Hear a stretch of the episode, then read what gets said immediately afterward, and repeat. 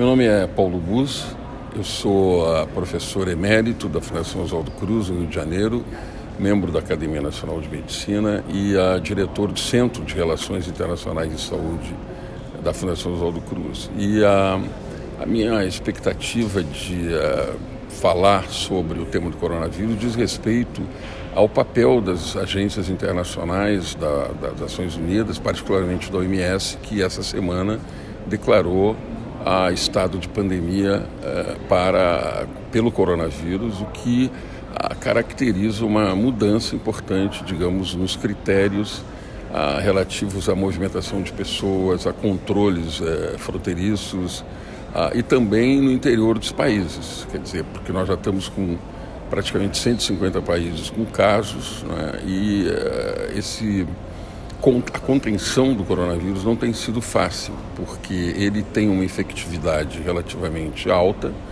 mas é muito importante a gente é, afirmar que uh, o multilateralismo ele, ele favorece muito o controle da doença, porque ele parte do pressuposto uh, de que os, as, vamos dizer, os entendimentos internacionais eles são solidários entre países e, e favoráveis sempre a proteção da saúde das populações dos países fronteiriços e, de forma geral, do globo. Não é? E eu acho que a declaração da pandemia ela tem um nome que é assustador. Né? A pandemia parece uma, uma coisa assim, né?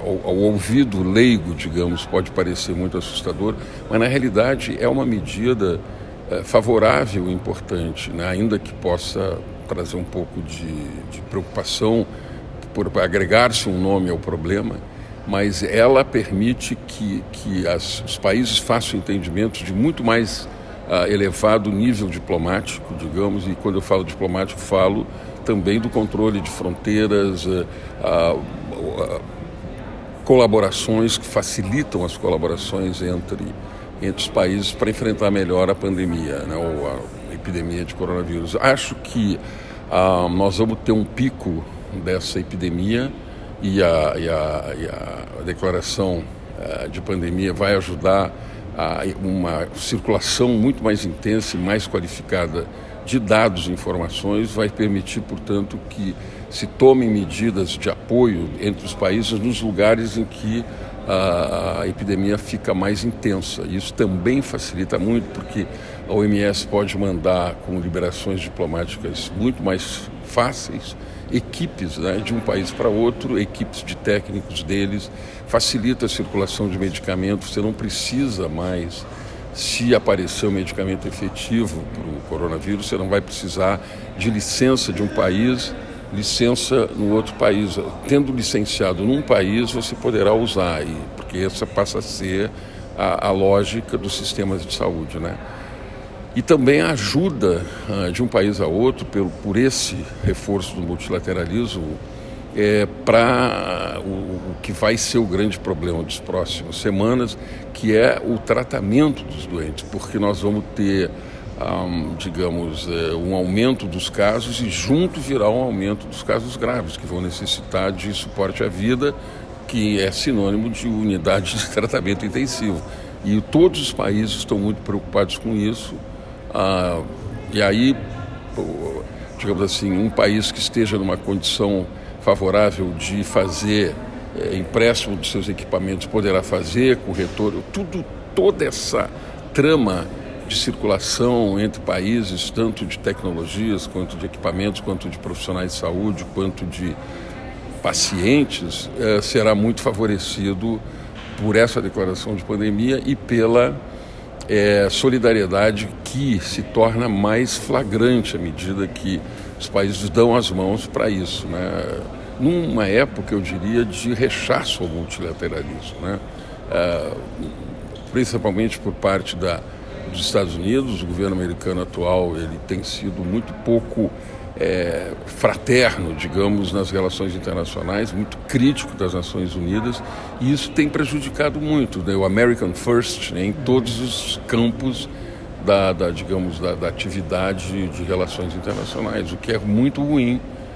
Mas agora nós vamos ter um, neste momento que eu estou falando com vocês, nós vamos ter um, um checkmate nessa situação porque uma pessoa que esteve muito próximo do presidente dos Estados Unidos, do presidente do Brasil, secretário de comunicação é, do governo brasileiro, que estava na visita feita pelo, ah, pelo ah, presidente brasileiro ou presidente norte-americano, e no jantar é, ele testou positivo. Então, imediatamente isso muda, porque dois presidentes que estavam minimizando o problema passam agora a ser inclusive alvos. né? A empatia aumenta nesse caso. Com certeza. E eles vão tomar algumas providências. Tá Exatamente. É, o senhor tem alguma indicação, alguma orientação sobre viagens, viagens principalmente internacionais? Sim, sim certamente. É, nós conhecemos cada vez melhor onde está a concentração mais importante da epidemia.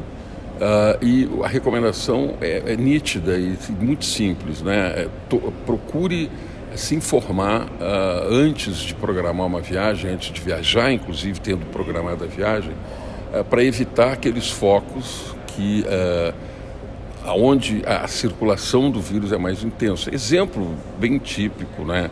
Eu hoje diria que a China, a Coreia do Sul, a Itália e, e, e pouco a pouco muitos países como a Espanha está numa situação muito próxima da Itália, né, já em termos de casos de gravidade, letalidade, etc., que nós deveremos, eh, vamos dizer, adiar, se as viagens não forem imprescindíveis, pelos próximos 60 dias, pelo menos, esperar que as coisas, eh, digamos, até a história natural dessa doença nós não conhecemos. Uhum. Pode ser pela própria história natural, sem que as medidas de contenção façam grandes impactos, mas que a própria história natural faça com que você tenha subida, ápice e descida. Uhum. Né? Porque os, os, mais vulneráveis, suscetíveis, vão se esgotando, uhum. uh, você faz algumas contenções na transmissão, então o vírus deixa de ter, uh, digamos, a, o meio ambiente favorável para ele, uh, digamos, continuar na sua trajetória de, epidêmica e de elevação de casos. A China já anunciou Hoje nós estamos falando no dia 12, né? De, de, ou 12 de, 12, de março, e ela anunciou que o, o pico da foi, já foi alcançado o pico da epidemia, segundo a contagem de casos deles. E que agora eles esperam o declínio, porque os suscetíveis estariam bem diminuídos nesse momento. Então essa é uma boa notícia. E eu acho que os chineses eles conseguiram aprender muito com a epidemia. Nós somos nós temos uma, na Fundação Oswaldo Cruz um, um convênio justamente com, casualmente, justamente com o laboratório de genômica do atual presidente, diretor do CDC da China. Então a gente tem conversado com ele, né? E, até para ajudar. Enfim, ele desabafa muitas Isso. vezes nas conversas. E ele ah, seguramente tem eh, hoje condições de dizer, de fato, que o processo epidêmico que a China viveu está agora já alcançou seu pico e começamos a descer a montanha do outro lado. Perfeito. Muito obrigado, professor.